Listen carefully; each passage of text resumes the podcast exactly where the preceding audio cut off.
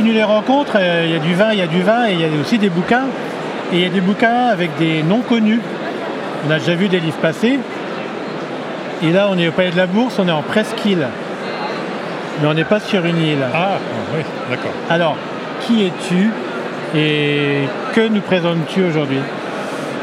Eh bien, euh, ben, je suis un, un amateur de longue date, on va dire. Euh, J'ai j'ai donc travaillé sur, euh, sur Tronche de vin en 2013 et en 2015. Et donc là, j'avais envie d'aller un petit peu plus loin, euh, au sens propre comme au sens figuré, puisque là, il s'agissait en fait de découvrir euh, les vignerons dans les îles, les îles de Méditerranée en l'occurrence, Euh, parce que ça devient un support très important pour le vin. Il y a une tradition, dans toutes ces îles, une tradition de culture de la vigne évidemment depuis, toujours. Et là maintenant, euh, en France, on ne connaît pas toujours tous ces vins, mais euh, partout on en fait d'excellents maintenant, euh, qui s'appuient bah, sur, ce qui se faisait avant, c'est-à-dire avec des cépages traditionnels, mais surtout maintenant avec des cépages, des cépages, lo- des cépages locaux qui sont replantés, on recherche, des plantations en altitude, des choses comme ça.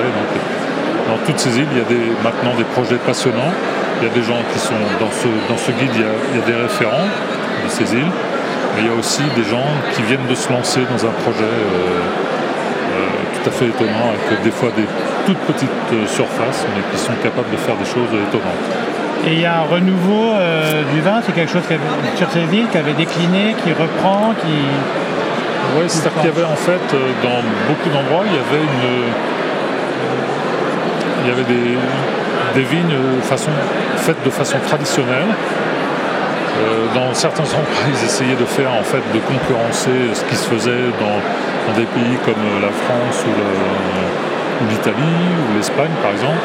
Et là maintenant, on revient un petit peu en arrière et on recherche tout ce qui est euh, propre à ces îles, parfois avec des cépages endémiques hein, que- qu'on redécouvre.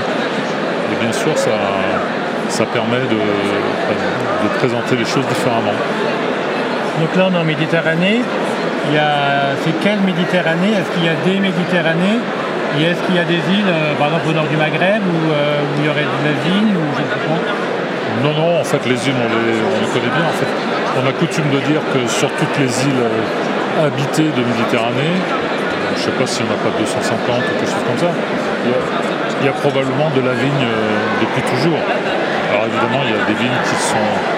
Il y a des îles qui sont, où ça s'est beaucoup développé, hein, comme la Sicile, la Sardaigne, euh, la Crète, historiquement aussi. Et puis, euh, donc, moi, le, but n'était pas de, passer partout, d'aller nécessairement dans toutes les îles, parce que c'était quand même, c'était quand même des voyages successifs déjà.